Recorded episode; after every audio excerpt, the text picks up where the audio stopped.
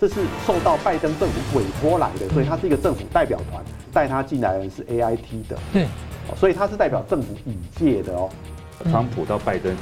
他们虽然说是不同的党，可是他们对台湾的支持是透过实际的国内立法来去做强化。我们的选举是全世界认认可的一个国家级的选举，是民主自由的选举，大家是欣然接受这个结果的，不然不会给你祝贺啦。他用经贸的手段来逼迫你去接受他提出来的任何一个中国原则的要求，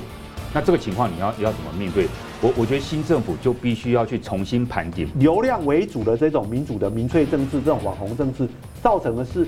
越来越多专业的法政学者跟科技学者，他们对专业问题的发言权就被剥夺了。全世界各国都遇到这种民粹化的这种浅碟化的风险，因为网络造成的，这是全人类遇到的问题。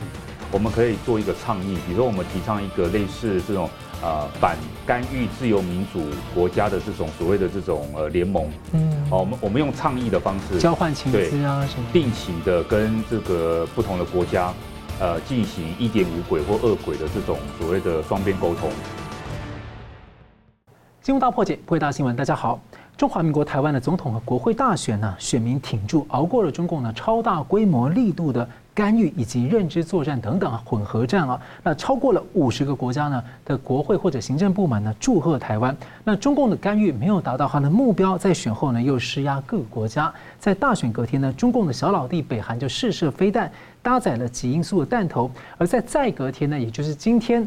太平洋的国家呢，诺鲁宣布和中共片面的建交，而中华民国的外交部长呢，今天则是宣布断交，并谴责揭露了中共呢，在去年就利诱诺鲁展开了建交谈判，那谴责中共呢是冲击挑战了国际秩序，在报复民主的价值。那美国媒体就警告中共呢，会持续的多手段来。操纵台湾的政治情况啊，在操纵政坛，但是呢，美国跟台湾将会来合作抗衡，而美国的白宫呢派团访问台湾，后续会怎么做？那中华民国的国会立法院呢，罕见出现了三党不过半的情况，这样的不稳定的结构啊，这是一个机会还是危险？那面对中共的长期渗透分化跟认知战呢，在民主防卫上能够如何强化台湾的防卫？那二零二四的大选年呢，是全球性的啊，是否有可能形成一个国际的反渗透跟反介选的机制？我们介绍破解新闻来宾，台湾教授协会会长陈立夫老师。主持人好，观众朋友大家好。国策研究院执行长王洪仁老师。主持人好，陈老师好，各位观众大家好。而大选结束了，是赖清德当选的总统啊。美国白宫派高阶代表团已经到了台湾，说会会见各界的政治领袖。国务卿的恭贺声明则是说，期待和各的各个政党领袖合作。哦那美国的众国会众议院五月将派这个代表团来出席就职典礼。那二零二四年也是美国的总统啊跟国会的大选年，所以两党在这个对中对台政策的变化，大家还是相当的关注。我先请教陈老师哦，你怎么看说呃美国在这个选前选后哈这样的一个表态？是，当然就是美国，第一个是希望维持这个台海的安定嘛，那第二个就是要维持台湾的民主自由的体制，所以他一直宣宣布好几次哦，不包括跟习近平见面，在西安见面的时候都强调反对任何国家介入台湾的选举，外外外外外在势力嘛，那美国自己也不会介入，但是呢，我们知道中不介入就不是中共了啦，中共就是一定要介入。那当然，美国今年给的压力，让中共不没有办法在选举前这个实施比较暴力方式、武力方式直接的干预，哦，他就减少这方面。我觉得第一个是美国的这个施压啊，然后他这个施压当然是不外交上从在习近平想要修复跟美国关系的时候，他施加了这个压力，就说你不可以，那这个会视为中美关系很重要的这个影响嘛，所以中国也只好啊没有特别选在我们选前的一个月进行。比较任何重大的演习，可那个卫星火箭的变轨飞越上空，大家就比较间接一点。对，对，那因为卫星火箭这件事情是事实上中国是有预告要发射，但是它偏离轨道嘛，所以那你跟那你这个就是一个 miss，它不是一个 on purpose，它不是一个故意的，它就取得这个解释。它可以这样说，而且他还说这个是卫星，但事实上卫星跟因为我们如果还记得的话，北韩向来都说它发射是卫星，它从来没有发射 承认它发射洲际飞弹嘛。所以这个当然就是一个外交辞令，更何况他这一次其实偏偏移到了轨迹，偏移到了我们的领土的上空，是非常不友善的。但是因为它是可以归，包括那两个黑气球都可以归因在科研的理由，所以这个就回应了美国说，哎，你不可以关，没有，这是科研啊，这个是和平的啊。那所以也知道说他就是要干预，可是他会钻干预的漏洞，就是共产党的特性，就是不无所不用其极，不会放弃任何空档跟机会啦。那这个这一次我们也看得出来，确实中国是这样啊。第二个方式是因为中国正在进步，中国的这个统战跟斗争的手法呢，啊是前前前所未来的这个这个的的发展。就是说，这十年来，中国因为自己加速的这个网络化，然后这个呃经济的这个实力啊，这个啊金钱有比以前赚的更多，所以他们对台湾的这个诱惑、市场的诱惑，或是他对于这种各种这个啊社群媒体的这个掌握啊，还有他这个啊因对台湾的这个经过不呃一九八零年代以后长期的这个往来互动，对我们的地方的这个组织跟政党的渗透。都超过以前的成熟，他们现以前哦，中国会用要不要三通来来统战台湾，他现在可以直接说我要用农农产品是要释迦还是凤梨还是石还是龙胆石斑，他已经可以精密到选择特定农产品就可以制压某个县市的一个民意代表，他已经非常成熟了啦。所以我想这个是我们以前在做这个反共或是说对抗中国的这个威胁是抗争的过程里面哦，我们。啊，遇到前所未有的压力，而我们现在对于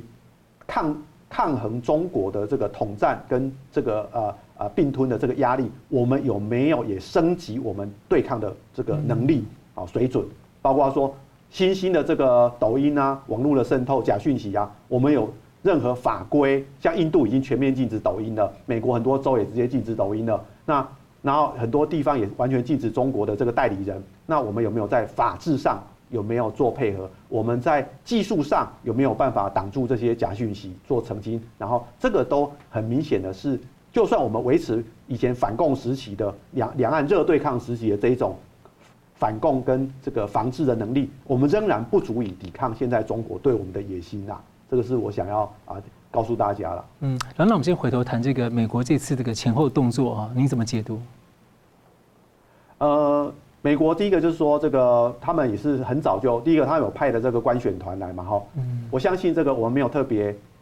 我们没有特别这个公布，美国也没有特别公布，我相信这个美国的这个呃这个舰队啦，哦，还有美军哦，其实在台湾不远处了，对，只是说美国没有讲，但是美国也没有说为什么，但是中国很清楚知道，然后说美国美中会有这个军事，因为我不知道去年美中就是强调说国防部长要有直接的这个军事热线嘛。其实就是避免这个擦枪走火。那这个也是说，其实美国每次在台湾关键的选举的时候，美军都会出动。只不过这个出动是啊、大大大张旗鼓的出动给中国看，还是中国知道就好哦的方式嘛？说第一个，那我们人民一般国民所知道是美国有这个观选团来，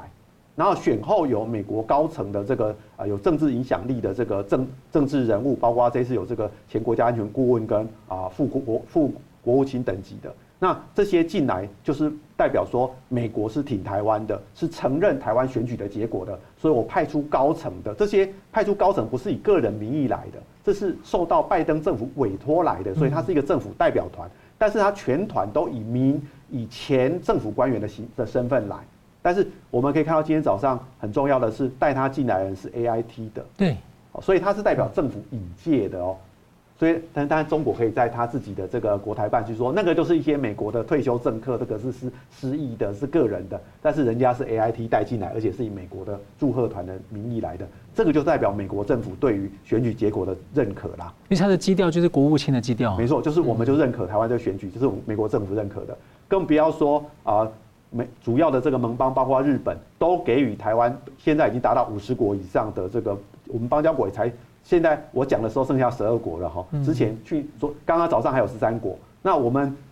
其实得到祝贺的是全世界超过五十个国家的祝贺，哎，这五十个国家很多是大国的祝贺，哎，所以第一个我们的选举是全世界认认可的一个国家级的选举，是一个涉及主权的选举，是民主自由的选举，大家是欣然接受这个结果的，不然不会给你祝贺啦。所以，然后美国的这个代表团来到台湾，人也来了，然后这个也表示说我不是只有嘴巴。我也之后要跟这个政府往来，嗯，所以这就是他对我们最坚定的支持啦。我觉得这个是象征意义，人民我们应该重视这一点哦，不要也不要太为了今天有一个啊诺鲁跟台湾断交哈，就太太好像是天要塌下来的。其实就算是我们十三个邦交国都没有断交，维持很好，都还亲自来祝贺我们总统，都都抵不上美国政府派一个正式代表团来祝贺。其实严格说，在国际政治的意义是这样。等于是 G7 都带头了。那我同样问题请教这个王老师的观察，还有特别就是您觉得后续美方可能会在哪些政策上？因为其实像很多国际媒体都在猜测说，中共会怎么来报复台湾嘛？哈，就是说施压台湾，让他很，那中共一定他觉得很难堪。那是这么大规模的借选没有成功，你怎么看呢？其实美国特别是国会哈对台湾的支持哦，在两党方面一直以来都非常的呃。呃，力度都非常的强哦。我们其实从二零二零年可以看到，呃，美国开始一系列的，就是对那时候二零二零年年初的时候通过一个台北法案。对，台北法案主要是它其实是二零一九年的一个法案，然后二零二零年的时候两呃国会呃两个院会都通过了哈，参议院跟众议院通过。主要这个法案就是说，希望能够强化这个台湾的邦交国在和以及台湾在国际的参与度这样哈。其实从那个时候开始，美国就一系列的有各种的对于台湾在国际呃参与，以及对我们邦交国的这个情况有一些掌握，以及呃有一些实质上的一个帮助。那我觉得这个也会将来会后续呃会持续在进行哈，因为不要忘记了我们呃十三号投票的时候，呃美东十二号的时候，他们才刚通过不歧视台湾法案，对，以及这个保护台湾法案，嗯，这两个是干嘛？这不歧视台湾法案是说希望能够呃。因为我们在国际的参与度上面，特别是在 INF 像这种金融这种其实比较低政治度敏感的这种国际机构里面，我们是被歧视的，我们没有办法有实质的参与这样。可是台湾的这个经济表现的总体其实是排名呃全世界呃全世界前五十大的这样哦。所以我的意思说，我们有一定的经济实力，可是我们是在很多的金融的国际组织里面是被歧视的哦。所以这有一个法案是这个样子。这会将来陆续推动。另外一个就是保护台湾法案，就是说希保护台湾是说希望呃像中共这一些，其实他们在 G 团体里面，G 是呃 G 团里面有一定角色的这些国家，我呃有一些这个美国国会议员认为说，其实我们应该排除呃中共在国际组织的影响力，因为这个会牵涉到台湾的这个很多的参与的一个表现这样哦，所以希望透过这个法案来保护台湾。所以我的意思是说，其实。美国从呃至少拜登这一个任期，其实川普的时候就已经开始了。川普到拜登，他们虽然说是不同的党，可是他们对台湾的支持是透过实际的国内立法来去做强化。那更不用讲，就是说在这个二零二四年刚通过的这个拜登签署的所谓的国防授权法里面，里面就有一个说所谓的呃强化台湾韧性法，这个就是希望让台湾不但是。呃，看起来好像我们长期接受美国的帮助，可是他也希望台湾有自己的自给自足的能力，就是我们要有台湾自己的韧性这样子。那透过什么样的方式，双方呃呃先从合作开始，那慢慢的让台湾自己能够有自己保护自己的能力，然后预防呃中共各种的，包括像这一次的这种断交手法，或者说有认知战、有经济胁迫、有军事威胁等等这些的，我们台湾自己也可以自己来面对。所以我我觉得就说不。不是只是依靠美国保护，嗯，我们其实自己也已经慢慢开始往呃准备的方向来进行。嗯，哎，看起来好像这个美国这几年来，就是当中共对台湾施压的时候，他就利用中共的施压的这个时机，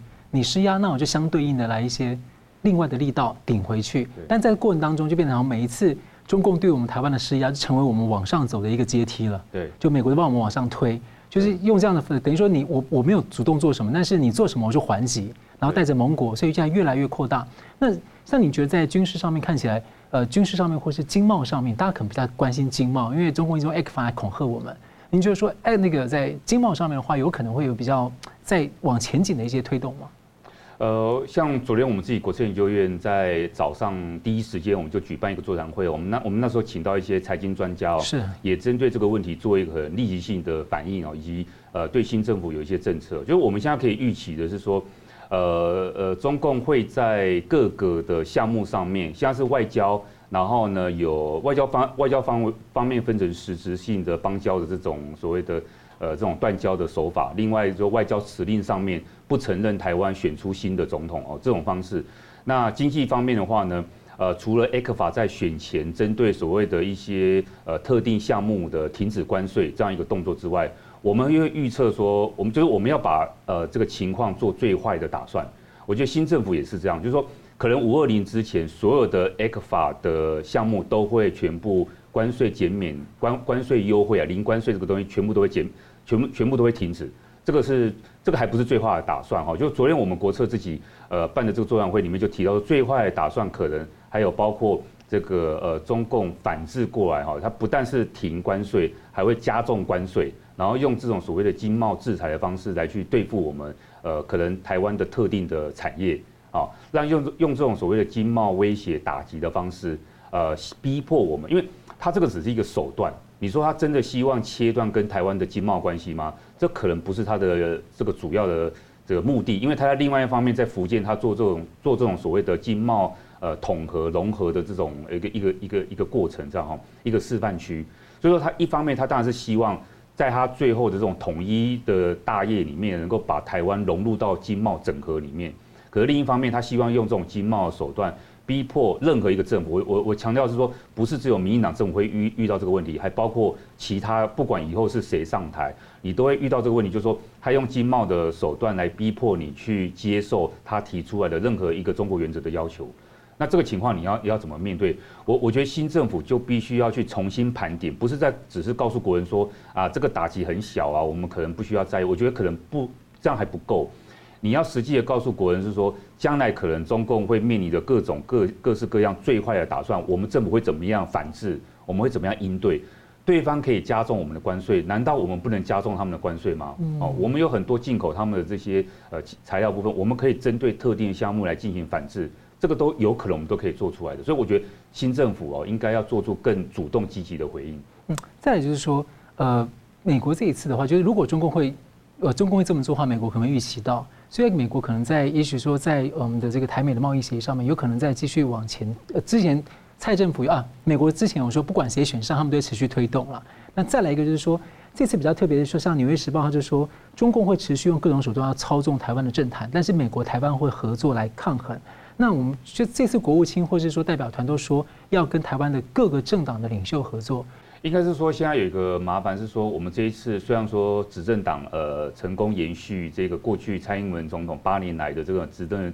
执政这个政绩哦，拿下总统的这个呃这个选举的结果哈，可是我们在国会方面发现到说，其实执政党的这个席次是下降比较多的。那在党除了国民党的席次增加之外，又出现了另外一个政党。他这次拿到了八个席次的立委席次，其实扮演一个关键性的角色。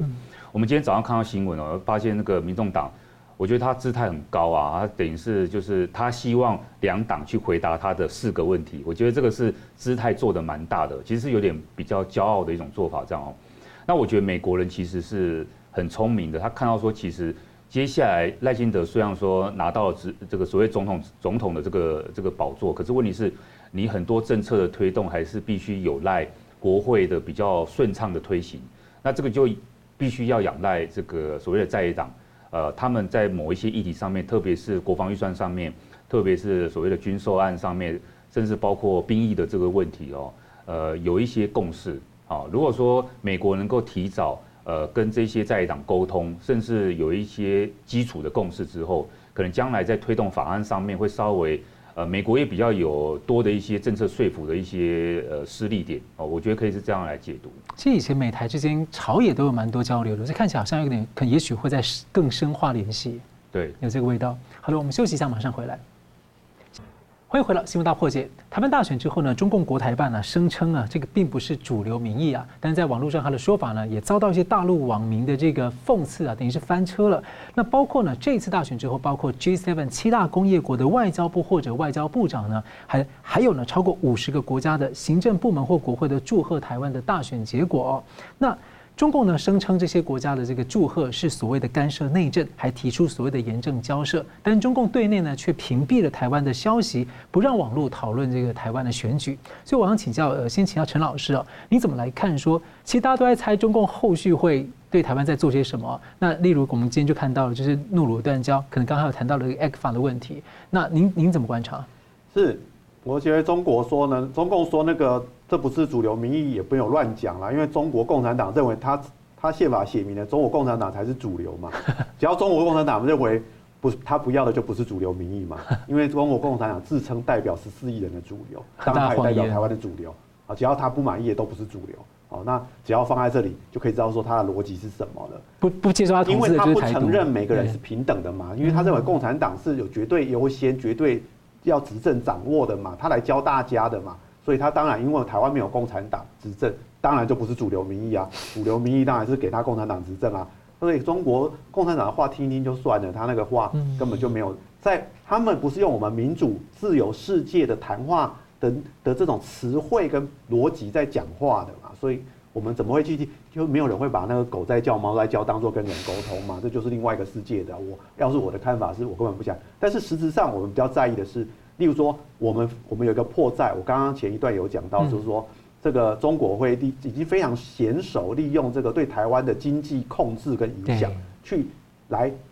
下层结构影响上层结构。我操控地方的这个农产品，或是这个啊制造业的那个对中国的关系，石化业，我来影响他们所支持的政治人物，然后来影响国会跟总统选举。他现在对这个非常熟，而且他知道哪些东西可以，哪些不可以。例如说，中国都不会去操操纵这个高丽菜。因为高丽菜每年都是会过多，而且是是自由可以选择种，也可以选择不种的，没有人永远在种高丽菜的。可是他知道有很多东西是果树的，我种了这个以后，我五年十年我不能换掉。嗯，那他就是有一个固着性，他喜欢操控这种不能换的。其实他他很懂，那鱼塭挖下去就不可能再做别的了嘛。所以你养这种鱼也不可以说我我要养别种，因为这我涉及技术的问题。是，所以第一个是说我们要提防中国这样做。那么，哎，中国像我刚刚像王老师点的，确实我他们这个国策也认为说，可能到五二零之前会不但会关税全部免关税，会拿拿光以后，还可能会惩罚性的关税来对台湾。你打贸易战呢？那我们要想一想，就是说，如果我们政府哈，现在赖政府、民党新的政府不考虑，一直像过去一样逃避说，我们如果站在国家立场要对抗中国这种政权，中国共产党这种斗争手段，就必须要把全民都卷进去，才有可能抗衡它。为什么？因为中国喜欢用释迦农，或是凤梨农，或是养鱼的这个这个这个这个渔民，他们去针对整个中国量体的问题，那他们就会变得很无助。嗯，那其实我们优势的是，中国从来没有要抵制台湾半导体啊。对，中国怎么不要说限制台积电永远都不准进来？中国不但没有，中国在上这个月还宣布，台积电已经是中国市值最高的公司。哎，嗯，笑死人了！台积电是中国市值最高公司，他正式这样宣布说，台积电又重回中国市值最大的国内产业。从来台积电不是中国国，他睁眼说瞎话，明明就不是中国，一点都不是嘛。结果中国都可以这样解释，那为什么他要这样讲？中国？不但没有能力禁止台湾的半导体输入，因为它是中国的中间产品在加工之后转输入世界各国的一个必要元件嘛。对，所以断台湾三十五 percent 对中国的贸易额，超过一半以上都是这个这个半导体，而且是关键关键的半导体哦，是最高阶的，便宜的中国早就自己做了。那一旦中断这个，中国等于几乎没有办法对世界进行。电子高阶电任何电子产品的出口了，所以他如果完全跟台湾经济断绝，他才是自杀。现在中国是想办法如何在澳门跟香港已经被美国下令禁止任何高科技产品的技术的输出，他必须透过台湾转口进去中国，甚至最近还传出会不会经过这个瑞士呃这个印度去转到中国都有可能。他在寻求一个解方嘛，美国对他封，可是台湾。已经是世世界超过一半的半导体的生产国了，哈，亚洲是最大的东亚，而大部分都在台湾嘛。如果中国对台湾的农产品的禁止，我们可以变成相对半导体的报复，那中国才会真正受伤。如果我们用农业对农业，只会让农民更弱势。所以我们我们不能放任农民被中国人宰割啦。我们要把台湾的经济体对中国是全面的全面性的经济谈判才可以，不能够。十遇到十班谈十班，遇到四家谈四家，然后他就给你很多什么什么有验出什么细菌，验出什么什么虫什么，用这种去刁难你。你一定要说，你到底要不要跟我台湾往来？老师，那如果从这个角度的话，因为现在美国跟中共还在打贸易战，欧盟也看起来要这个电动车的问题也要打贸易战，而且美国今年预期可能会对中共那个太阳能产业啊，还有就是它的这个电动车。哦，英朗是不是电动车什么？就是它也会有一些关税的措施，所以看起来，当美欧跟中共打贸易战的时候，如果中共这样对台湾做一些事情的话，那会不会变成这个是贸易的世界大战，就是联联动起来？就台湾并台湾并不是自己一个被打的，因为会连在一起联动啊。是主持人讲得很好，我们现在有两个层级要思考如何对中国的贸易政策，一个是在玩世界杯的，就是将全世界如何特别例如说高高科技的关键技术，你要不要加入这个啊、呃、自由世界的这个生呃产业链，还是你要赤赤色的产业链？哦，你你要选一个嘛？现在人家已经未来五 G 以后的部分，人家就是不要中国的。好，不，例例如说，一般人比较注意的是说，哦，大家欧盟他们定的法规，他们不要那个脏的电，脏的，就是他们要这个要减碳的，有没有符合？这就是一个象征。可是自由民主要的是非赤色、非共产的这种。那你台湾，我们现在都在讨论，我们已经台湾人民开始有这个智智慧的，就是说，哦，我们要不要发展绿能？不是说绿能贵不贵的问题，是你还要不要卖东西到欧盟去嘛？因为人家就定了嘛。所以台积电就是不可能使用那个石化石化燃料的电啊，因为它就会造成它的这个碳足迹就不不通过嘛。所以这个就是世界杯。那我们的台湾的经济产业在世界杯我们要怎么选？你要不要加入美日欧盟的，还是你要加入中国的？你没有办法极强了，你只能选一个了，因为这个是分得很清楚的，赤色供应链跟非赤色供应链。那么第二个，我们在台湾跟中国的贸易，我们是。每一个产业，我们是完全自由民主的社会，每一个人都是有自由选择的权利，也有自己的个人利益，跟中国不一样，它就是党国利益，我们不是。那中国透过这样去分化你的社会的所有的职业的人，互相互相去说，为什么你被保护我没有，你可以我没有，然后造成我们社会的分裂矛盾。那我们如何去防止这个？把这个卷动进去，说我们对中国就是要全面的课税或全面的禁止，来换取说你不可以歧视我们任何一个行业。有点像是现在国际在做这种反霸凌联盟，我们现在国内自己要一个反霸凌联盟。对，这就是国内杯的部分。国内的部分我们有没有？政党不能放任这个啦，就是让让，因为任何人对于这个别任别的国家都是脆弱，更何况对世界第二大经济体，那个是更脆弱的。嗯，那国家要负起责任。老师，我再追问一个，就是刚关于这个呃，美国跟台湾之间朝野的合作，请问刚刚他谈了一些，您补充一下您的观察。是，我觉得说这个美国当然就非常关心台湾呐，哈，我们看他从他这次官选跟替我们一直发声说不要介入台湾的选，要给他自由自由选。那其实在美国在之前通过非常多的这个这个任期以来，哈，从蔡英文总统这几年，美国通过然后五六个这个对台湾以台湾为名的法案嘛。以前前面几十年也就一个台湾关系法用台湾。为名的国内法，现在超多的台湾的国还继续在增加相关的法案，可见美国是很想提它。不过美国因为它是一个自由民主的价值的国家，它只能帮我们回到国际社会，它不能帮我们增加邦交国。我们邦交国如果要增加，我们要自己想办法增加。美国只能说劝他们不要跟我们断交，可是人家只要回敬美国一句话说：你自己都跟中国建交了，为什么不可以？所以美国也很难回应这些话了。所以诺鲁这些事件其实就是在这个逻辑，就是说。美国会让我们国际参与更有意义，而且不被排挤，这是美国人认为他要济弱扶倾的。不过，什么国家要跟台湾建交，这个是人家主权国家的权利，他只能鼓励，对他只能够是说啊，你们不要去挡中国，说中国你不要做的太超过干预这些，他不能说指定你一定要跟谁建交，他没办法，这是违反美国的一个自由民主的价值嘛。那。但是从这次选举的结果，我们可以看到说，柯文哲先生在最后一个一个月，他回到半个月，他回到了小英的路线，也就是亲美路线。他说他外交跟国防不会改变，但他在国内会政治政策他会跟，包括今天早上的记者会，民众党提出那么多问题，也没有包括他国防外交的嘛。其实都是在国内的这个正义的分配的问题而已，也就是说，民众党大概过这一关的啦。我我以前不管怎么乱讲哈，我反反复复总是我我之后到下一次柯文哲选下一次总统之前，我们会原则上会在美台友好这个路线是不会变的。但是因为柯因为马英九讲说要相信习近平，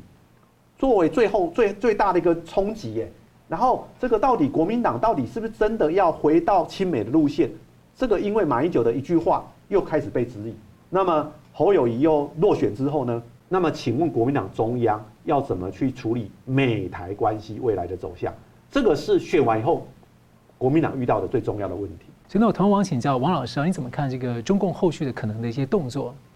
因为你看哦，宋涛他在新年的时候他就讲到一句话，他就是说“凡易之道，与时偕行”。他那时候想要影响选举哦，他他这个意思就是说，呃，请台湾民众哦，你要顺应潮流。好，那要做好的选择。当然，对他来讲，他是一个一厢情愿的一个想法，因为他逆流哎，所以没有他觉得他自己是一个潮流，对不对？哈，潮流就是两岸要统一，这是大势所趋。希望台湾民众要做好对的选择，对，那大家做对的选择就是往走对的路哈，大家就是选择执政党这样继续执政下去这样哦。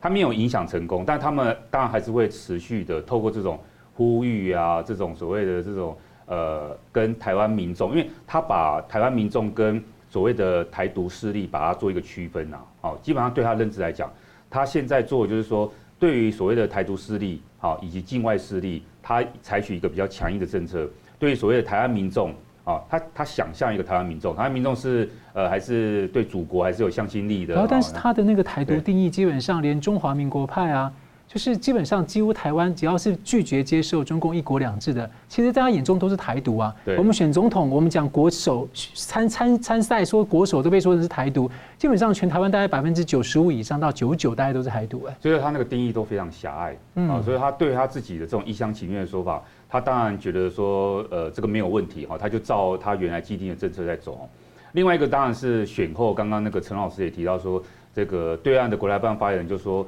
呃，你这个四成的这个支持度支持赖清德，不代表主流民意。所以我们会发觉到说，他的这个思维就是说，好，那既然有六成的民众并没有投赖清德，那这个就是我们可以去集结的力量。所以他其实也提到说，这个会继续选后哈。来去跟这一些社会有识之士来去做沟通，我觉得他就是想要拉拢这六成六成的民众。当然，当然，我觉得这个是一个逻辑上面的一个错误啊。没有投赖清德的，不代表说他们反对赖清德的政见，或者说就是要支持中共啊，或是说要跟中国统一，这这完全逻辑上没有关系的哈。但他把它想象成这样的时候，他就有一个政策目标去执行啊。对于下面人来讲，你要有个政策目标执行，他觉得要拉拢这六成的人。那现在有一种说法就是说。啊，既然台湾这个每次选总统，有时候会选出少数总统，我们要不要修法？哦、啊，像这个法国办总统是这样，他有第二轮的总统选举啊，隔一个礼拜之后，我们再隔一个礼拜之后重新选举哈，去避免所谓的少数政府出现。其实他那个思维就是说，我我就是要想办法去推动立法的改革，然后我要让最后那些民众，他就其实就让中共又有更有一些时间来去呃介入选举。让更多民众在第二次投票的时候，哎，他要去想要说，他不要去选一个少数政府，那他是不是要去投某一个方向的一个呢？我的意思说，这是一个可能，呃，这些所谓的这些在台湾里面可能跟中共来做呼应的这些政党或人士，他们可能会去推动的一个一个方向，我觉得会造成一些呃可操作的一些空间。那最后一个就是说，主持人说还有什么样的手法？那当然就是继续在。呃，武力方面哈，继续给台湾威吓，然后经济胁迫，以及我们所说的，它会有一些柔性的一面，继续做那个区分对待啊，就是说，既然民进党政府上台，这是一个事实，他没有办法去否认，可是我区别对待嘛，只要是跟你民进党县市、跟你民进党扯上关系的这些团体啊、企业啊，或者是个别的这些雇主哈，我们就区别对待啊，只要是跟民进党没有沾上关系的，我们就给你鼓励。啊，或者说给你一些这个政治优惠啊，政策优惠等等之类的，甚至也鼓励，就是说我们没既然呃民进党这么可能不会开放这个两岸这个所谓的青年朋友的这些呃或者服贸这些东西啊呃中国的一些东西到呃青中国青年朋友到台湾来就业，那我我我们就我们就一样嘛，就是鼓励台湾的青年朋友到到中国大陆去就业，就他还是会有很多这些过去做的东西，他继续强化他的这个力道，然后来吸引更多的这些。呃，台湾民众到大陆去，那当然，他这个东西是希望，他是寄希望于台湾民众，希望说你可以改变想法。可是我们知道说，其实你越了解中国的环境，你越了解中共这个体制，其实你反而会越对他有呃更多的这种排斥感。我觉得这个其实交流不见得会带来呃他们所预期的这样一个所谓的。对中国政府友善的这样子一个一个一个一个好感度。我比较担心的可能就是认知战跟红色媒体渗透等等的问题，因为它会影响我们的认知跟判断。因为像王沪宁现在已经都在选前就公开说要做什么两岸融合嘛，然后甚至就讲说两岸共同市场这个名词又搬出来了。但是现在是全球在进行去风险化，连韩国跟他签 FTA 都准备要再跟他开始慢慢拉开了。所以在这种情况之下，中共，您觉得说中共这样的区别对待，但是美国现在跟我们在强化，像美国、英国等一些美国的盟友在强化跟台湾的一些贸易的谈判一直在进行当中，还有 CPTPP，但 CPTPP 可能比较还有变数，因为中共压得很大。在这种情况之下，中共这样对台湾去做一些经贸报复，那不是在帮台湾去风险吗？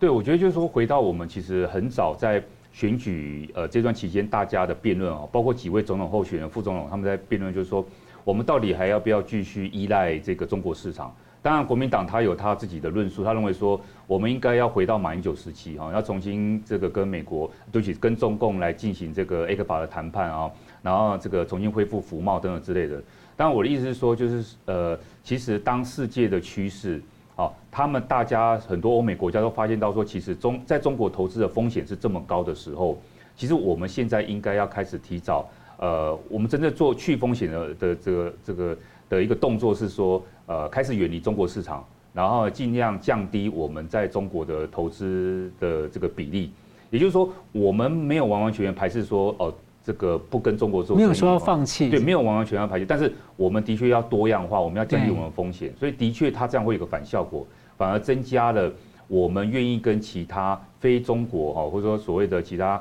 呃，这些西方国家来去做贸易谈判的这样的一个动力，我觉得它是增加我们的动力。因为其实像美国，中共一直希望，一直喊话说，希望美国能够回到所谓它的正轨，就是奥巴马时期那时候它这个最严重。但是奥巴马时期等于就是被中共出卖啊，他答应他南海非军事化等等，但是就让他很在国内很难交代了。所以在美国，连民主党都就算想回也回不去了。所以在台湾的话，我是很好奇说，他这样的做法到底能够起到什么样的效果？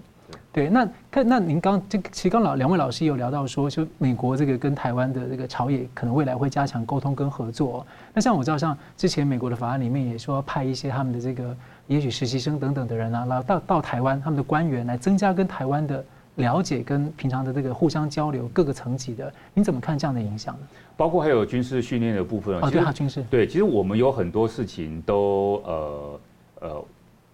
台面下其实早就双方都有一定的合作了哈，我觉得这个交流我们现在只是说美国觉得我们必须要制度化，因为早期的交流我觉得呃大部分还是比较看这个怎么讲，看那一届政府的对，看那一届政府的喜好啊，或者说他要今年今年这一届频率比较高，他就频率比较高，频率比较低的时候，他觉得说。呃，好像不需要这么多的这个交流的时候，我觉得他那个比较 random，比较就容易受到中共利益什么的这个政治干扰，对，甚至有政治干扰部分。那现在制度化之后，哎，接下来不管是哪一党执政，共和党还是民主党执政，我觉得这个交流就会持续的深化下去。而且浮上台面之后，台湾民众就会感觉比较有安心、信心的感觉。对，嗯，好了，我们休息一下，马上回来。欢迎回到《新闻大破解》。中共呢，这次大规模的干预台湾的选举没有达到预期目标啊，但是呢，学者李忠信也提醒啊，中共认知作战呢是有效的，台湾呢是受挫的。那台湾的立法院呢，可能是首次出现真正的三党不过半的情势。那么，相较于过去两党的结构啊，三方复杂的这个政治竞合啊，面对中共的分化跟渗透，是更能够防御反制，或者可能呢出现更多的被分化的利用的空间。陈老师，你怎么看台湾的民主防卫机制哦？其实过去几年我们其实一直在讨论啊，代理人法等等的。您觉得我们还需要些什么东西？我我觉得真正那个高品质的民主教育跟民主文化是很必要的。因为如果只是不断的去选，那有我们对面有个敌敌人的时候，反反而敌人会利用这个民主机制来渗透你、破坏你、分化你、摧毁这个共同体嘛。那包特别是因为我们现在的年轻世代跟网络世代，还有这个短影音的流行以后啊，那民粹的方式越来越严重嘛。因为早期是需要证件，现在我们可以看那个选举公报，很多就是放一张照片，或是搞笑的。以前大家是要好好的讲的。那有时候搞笑还可以得到很多票，就变成是这样。那甚至说没有人在看新闻啊，诶，还还有人是接受中国的那个金钱支持的，这个这个数位货币支持的人还压在看守所，他可以得到那个两万票，诶，那个选民到底有没有在看那个报纸，还是说他不在乎有没有忠于这个共同体？所以这个就是民主是以一个国家主权国家的共同体范围来行使的。民主不是跟世界各国、跟外国一起行使的，这个是一个基本常识啊。可见我们在过这么长久的民主生活以后呢，我们其实没有回到民主的本质。你跟谁一起民主？你要你，所以中国共产党才会常常讲说，台湾的前途由十四亿人共同决定啊。他就是把十四亿圈进去这个民主范围嘛。那我们就说，台湾前途由两千三百万决定，那我们就圈在这个范围。所以民主要怎么圈？可以怎么投，决定什么事情是可以决定什么不可以决定的，要怎么去选这个民主的教育，台湾可以说是失败的哦，我觉得是失败的。那如果是成功，基本上不会有那么多民粹的现象发生呐。好，这第一个我应该说，我们怎么讲民主防卫？第一个就是民主教育，是不是要从根做起？那这个当然是这个数发部、教育部啊，这个内政部他们要怎么做？好，我觉得这个要。另外一个是假讯息，我前面也讲到，当各国在限制像抖音啊、小红书啊，像这一我们对于这一类的普遍的这种，呃，其实说是这种是喂饱你的弱智型的。就是用大数据去算出你的嗜好的，然后就是让你每天困在那里去，不会没没有办法是深刻思考那个你处的这种社会环境真正的问题的这一种。因为论老师往往要写一万字的论文，为了解决一点点的问题，可是现在是两两张照片解决所有的问题，那这个完全是不可能的事情。如果有这样的话，所有的老师都可以行业可以废掉了嘛，不需要教授也不用写论文了嘛。但是大家。逻辑上很明显知道这样，可是大家生活还是依赖这些社群媒体来做判断，这个就是我们民主的危机。比方流量为王，对，更不要忘记流量为主的这种民主的民粹政治，这种网红政治，造成的是越来越多专业的法政学者跟科技学者，他们对专业问题的发言权就被剥夺了。我们现在是由骂三字经的，或是说百万流量的人，他们在决定社会要走去哪里，哎，不是由专业人决定的。请问，如果那个网红哦，他他他是这个这个只是流量很多，然后他就说，来来，台湾有一架飞机哦，我是流量最多的，我负责开，你敢坐那个飞机吗？可能马上坠机呀，根本不可能飞嘛。但是我们民主政治经过一个民主投票包装，变成说，哦，对，他是意见领袖，我们就投他，照他一直做，这个是非常危险，民粹性的危险。更不要说，当然这个危险并不是只有台湾，我也必须说，也不是只有台湾这样。全世界各国都遇到这种民粹化的这种浅碟化的风险，因为网络造成的，这是全人类遇到的问题。但是不要忘了，台湾还有第二第二个问题，台湾有中国想要并吞台湾的问题啊。中国会恶意的扭曲我们已经遇到的这个危险，而且还加剧这个，这就是假讯息问题，这就是代理人法。啊，数位中介法要面对的问题，我们还是要回到这件，不能说好像会部分的限制人民的言论自由，有这种风险，我们就放任中国随便的入侵、随便的散布这些东西嘛？我们还是得处理这些东西嘛？境外的这种散布假讯息，我们要不要追究这些责任？例如说，最近有人说那个、那个、这个呃，这个说是什么作票啦什么的去做这个，你要不要追究这个这个造谣或是网络的这种散布？你还是要啊，还是要回到司法啊？那。中国对于台湾还有对于这媒体的收买，因为我们是一个资本主义社会，我们什么东西都可以买的，我们媒体也可以买的，买完就没有这个报纸了呢，买完就没有这个这个这个网红就会按照你的方式置入资料，然后就去讲那些他要你讲的话。我们有没有防范这种境外势力的一种一种入侵？然后这些做久了以后，我们也许很有理想的年轻人，最后是被红为红色的势力去工作。我们的人才变成为中国工作，他可能都意识不到。对对，他也没办法，因为我们只剩下这些频道了。而且这个其实共产党很擅擅长，就像以前列宁讲那个，就是有用的白痴嘛。是是是，他就是会把你变成这样。然后我们的经济学者刚刚我补充一下，就是说中国哈对台湾不但是对他来定义什么是台独，他还来定义什么人可以去中国做生意。例如在邓小平跟江泽民前期，你主张台独也可以去中国做生意，因为他想要笼络你。可是到胡锦涛时期，你只要不讲政治的才可以去，你不一定要讲，你没有，你只要不支持台独就可以去。搞到习近平是你不支持统一不骂台独，你就不能去赚他的钱呢？他随时要检证你。十月一号就是你有没有发文，你有没有？然后民进党做什么事，你有没有反对？然后南海出现事情，你有没有支持？一个都不能少。你只要没有讲这个小粉红，就要出征你，就不准你上那个央央视的玩那个春晚，你什么都没了。他。可是你的事业、你的投资是花很多人生的决定，你才到中国去跟他合作的。然后你都到时候他突然改变了这个这这个测试的检证的标准，你就什么钱都没有了。他甚至不准你决定放弃中国市场，把钱汇回来，你连汇回来都不行呢。你钱只能够留给他呢。你能够全身而退，命留着回台湾，你都要很偷笑了。现在中国对你的那种做法是到这种地步哎。不要，全世界都说，连巴菲特都说，巴菲特都说，台湾是一个高度地缘风险政治的地方。可是大家有没有想过，台湾的企业家是住在地缘风险的地方的人，然后才去做的投资的企业。我们这些企业要不要比巴菲特跟国际企业更小心？当国际企业全部都要退出中国是一个潮流的时候，住在风险区域的台湾企业家竟然敢去中国投资，这不是很荒谬的事情吗？我们是完全不可能得到国际法的保障的，在中国的投资，哎。不过，即便是外资，其实在那里也是被用各种方式这个来整啊。那我们是适用国内法的，我们可以直接被逮捕的，我们是求求救无门。其实我们不适用，但是他会强加适用。是是是。那温老师你怎么看呢？我觉得当然是从国内方面，呃，像刚刚陈老师讲的，就是说，的确，治标不治本的方法，当然就是说用这种法律啊，用强制执行的方式去呃做处罚哈，找到找到源头，我们就开始罚或怎么样哈，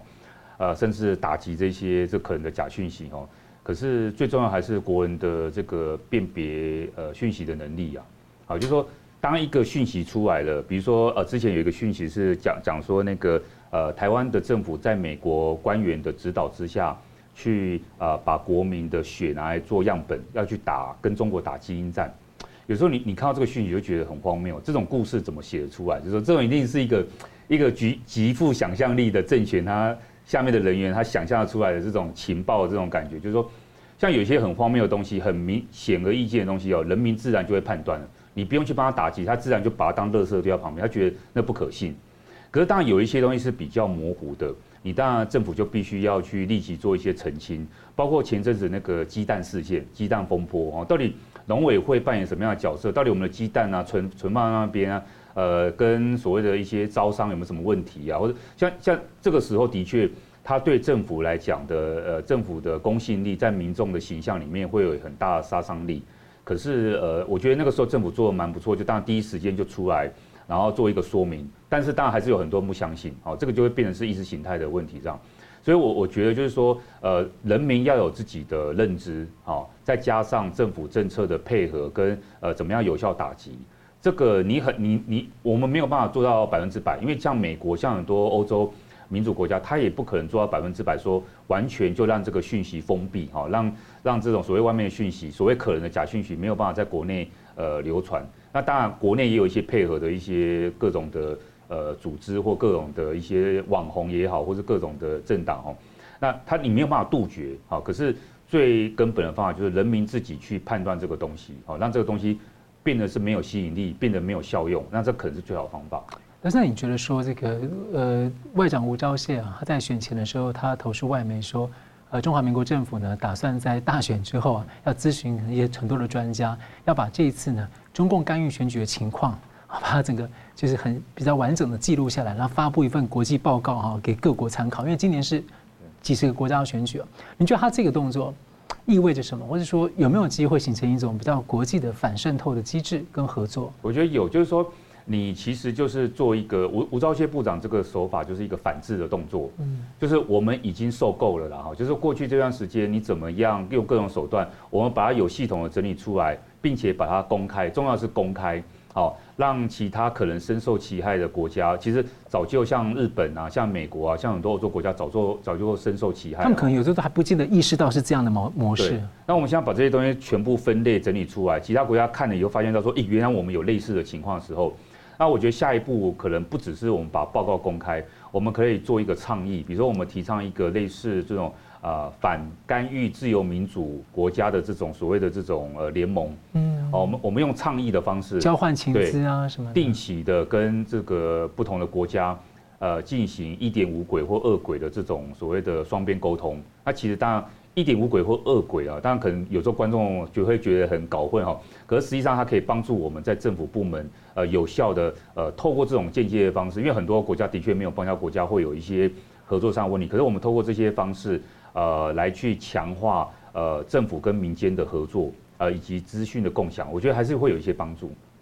嗯，还有和我请教一个，就是说，因为我们这次三党不过半。那其实呢，之前英国的这个出现，英国国会出现的共谍案，其实震惊了英国国会，在加拿大、澳洲也都出现了中共试图渗透他们的国会，所以才会有在讨论要不要立这个反外国干预法、代理人法等等的。那么请教在台湾的情况，因为现在出现一个三党的新格局，像之前那个对华议会联盟 IPAC，他就建议说，英国的应该要建议英国的国会议员全部都要接受这种啊反渗透的教育训练。那您您觉得这个部分我们是不是应该做点什么？现在当然比较麻烦的是说，其实赖清德总统他在去年的时候竞选期间十月多的时候也接受呃媒体的访问啊，他公开的也认为说，所谓的代理人法其实是一个值得考虑的一个呃我们应该修法的方向啊，因为早先其实本来就往这个方向来修啊，只是说呃朝野各政党他们的共识不足，那现在是新的国会新的气象，我觉得执政党当然有义务呃凝聚共识啊，因为。在野党其实，在选举期间，包括这个侯友宜，包括柯文哲也说，哎，他们被媒体问到了哈，在那个总统辩论的时候被问到说，你们现在在选举期间大家骂那么凶，那选后是不是要弥平这个？大家其实要共同凝聚力量。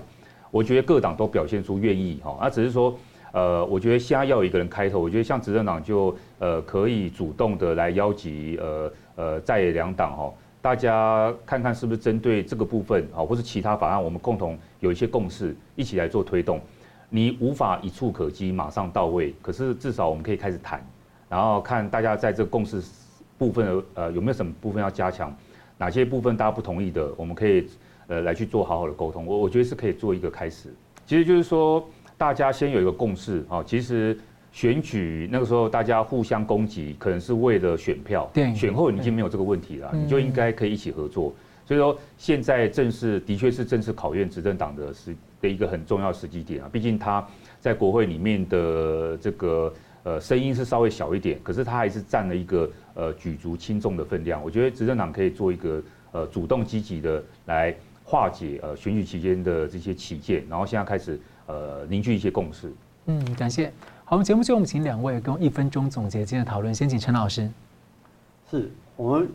选举选举完了，但是中国的对台湾的这个野心呢、啊，没有因为选举的结果而停止，当然也会，但是还不但不会停止，还会加剧啊，因为习近平有他的焦虑感。那我们对于这个防范这个中国的渗透啊。其实是需要民主文化的提升呐，就人民如果很弱智啊，就容易被欺骗，那中国就容易得逞。那例如说，我们都知道，我们现在人民的法治教育已经知道说，如果收候选人三十块以上就变成贿选，我们都会去检举。可是呢，如果里长去中国接受三万块的招待，却不觉得是贿选啊，但这个就是等于法治教育不完备嘛。所以，所以人民也不是不能交，人民都知道要送三十块以下的才可以收，可是人民却不知道去中国接受招待是不行的。我们有很多民意代表自己成立很多公很多协会，通过这个协会在收中国的钱，可是他并不是正个人收的。好，我们知道像有一些地方我不要名举，然后还有一些这个现在很多在司法调查的，就是说他中国其实是招待很多民意代表去旅游，或是说以参访的名义。那这这些如果外交部可以把这些民主的经验拿出来，就可以知道说台湾是中中国统战跟渗透的最严重的受害区，但是。全世界现在有很多国家的政治人物正被中国收买，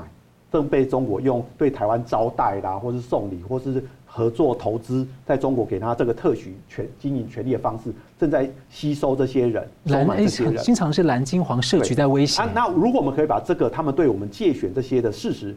公布出来。其实也让各国在做他们对中国还有他们自己国安防御里面很重要的一个参考的依据啊，这也会是台湾对民主国家的贡献。那等于各国选民跟媒体就可以参考这个来监督了。嗯，王老师，我觉得第一点啊，就是说我们这次选举其实也算非常顺利的平和落幕。我们用我们自己的选票，也很公正的方式选出了我们自己的总统。请问我们有什么错？我们我们没有什么错误啊？我们有什么搞到有有什么会觉得好内疚，或是觉得有什么不对的地方？完全没有。只是因为中共不接受嘛，我我觉我觉得这个，我觉得我们国人，不管是在党，呃，这个两党的这些候选人或主席哦，我们应该要给我们新政府支持，好，而不是说去跟着中共来去唱和，因为我们是用很正当的方式、民主的方式选出我们领导人哦。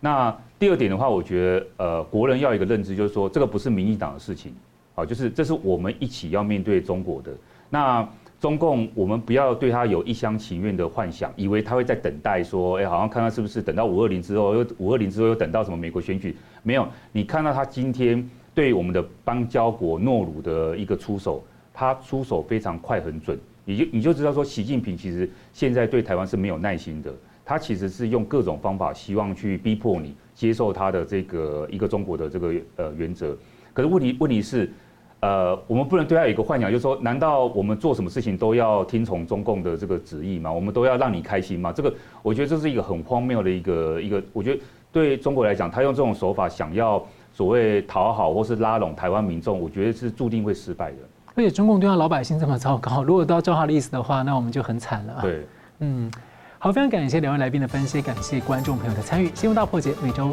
一、三、五再见。